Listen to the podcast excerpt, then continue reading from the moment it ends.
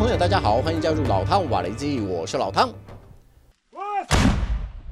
乌克兰第八零空中突击旅官兵使用英制 L 幺幺九轻型榴炮攻击俄军据点。路透社随军采访小组记录下行动的过程。第八零空突旅官兵表示，这型火炮不但操作容易，进入战斗任务的速度也比遏制榴炮更快，加上重量轻，能由军用悍马车牵引移动，具有较高的机动性和灵活性，而且精准度高，最大射程超过十九公里，也是乌克兰炮兵能够在前线压制敌火的主要武器之一。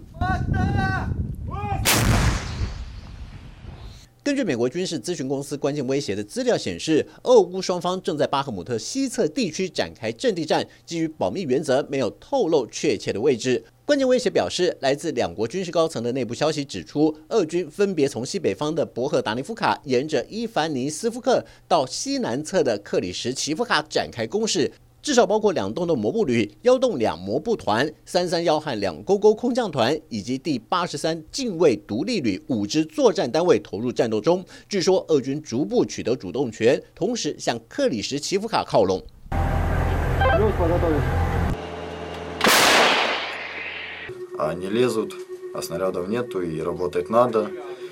они пытаются прорываться, на часовьяр хотят, пытаются группами идти. Ну, вот на все линии, линии фронта они пытаются идти. 很多当过兵的朋友应该都听过这句话，就是前方吃紧，后方紧吃。原本是形容基层士兵拿命死守战线，却挡不住政府高官的醉生梦死。没想到乌克兰军方高层却以实际行动诠释了这句话的意义。 综合乌克兰国安局的调查和多家国际媒体的报道，至少有五名乌克兰国防部高层人士和军火供应商涉嫌在迫击炮弹的采购案上动手脚。最匪夷所思的是，国防部在这一项采购案中，采取先支付款项的方式和供应商达成协议。原本在国家处于战争的状态下，为了尽快取得军事资源，这种紧急处置方式或许情有可原。然而，最令乌克兰民众无法接受的是。买方给了钱，但是卖方不交货。如果不是供应商耍赖，就是摆明了要贪污。这和发国难财是完全不一样的概念。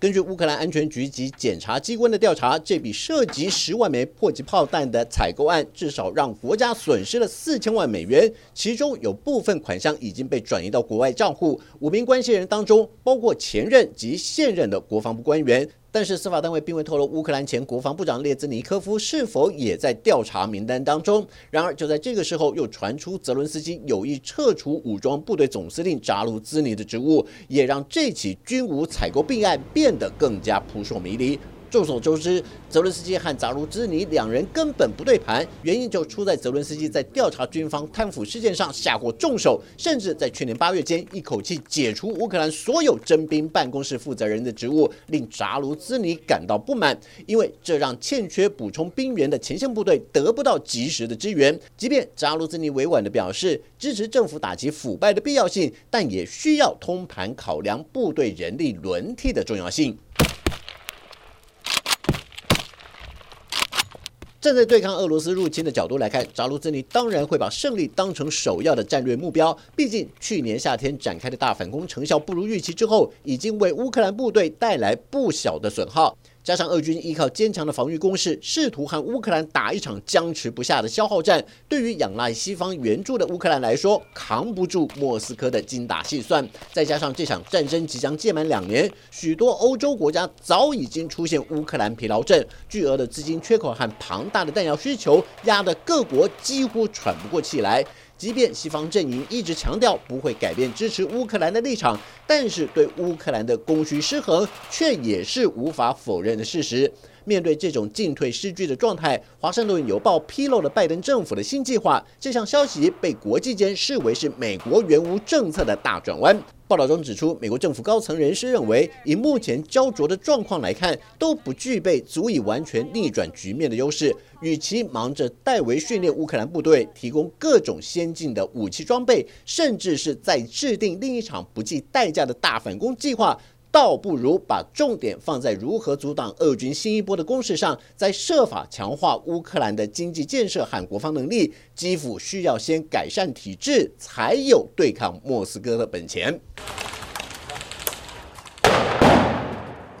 现在基辅市政警卫队已经着手安排市民参加为期五天的基础战斗训练。虽然课程内容和训练强度比不上正规军那般严格，但是班排级的小单位战术运动和战场救护是每个市民必须要接受的基础教育。主要的目的就是让参与的学员建立起危机意识，一旦战争来临时，不分男女老幼都难以置身事外。这个时候，曾经有过训练经历的市民就有能力协助其他人如何在战火中自保，甚至为伤患提供基本救护。这种方式，即便看不到立竿见影的成效，但是特殊时期的特殊做法，至少能为市民提供基本的自保能力，降低伤亡的几率。Дальность 250 километров. 250 километров. Вот об этом я и хочу вам сказать. 250 километров. Нам вообще надо на сегодняшний день на дальности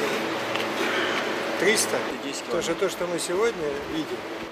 俄罗斯国防部长绍伊古一脸严肃，显然不满意这批武器的性能。绍伊古在视察这座生产飞弹的兵工厂行程中，下达死命令，要求厂方必须遵照要求制造出符合军方条件的武器，而且没有讨价还价的空间。除了射程以外，命中目标的精准度也要高于以往的水准，包括空对地飞弹、反舰飞弹以及反雷达飞弹，都要按最高标准开发生产。除了视察拉杜加设计局兵工厂之外，绍伊古还前往叶卡捷琳堡的另一座飞弹制造工厂。除了赞许厂方在提高产能方面达成预期目标之外，厂方还向绍伊古介绍了新一代飞弹的生产情况。据称，新式飞弹已经通过各项测验和实弹试射，只要等到最后的评测结果得到军方许可后，就可以交付服役。届时，俄军很快能在乌克兰战场上使用，并且见识到这款飞弹在打击敌人时所发挥的威力。只是这项说法并未得到俄罗斯军方的证实，消息的正确性也有待官方公开宣布飞弹的各项诸元细节后才能一窥全貌。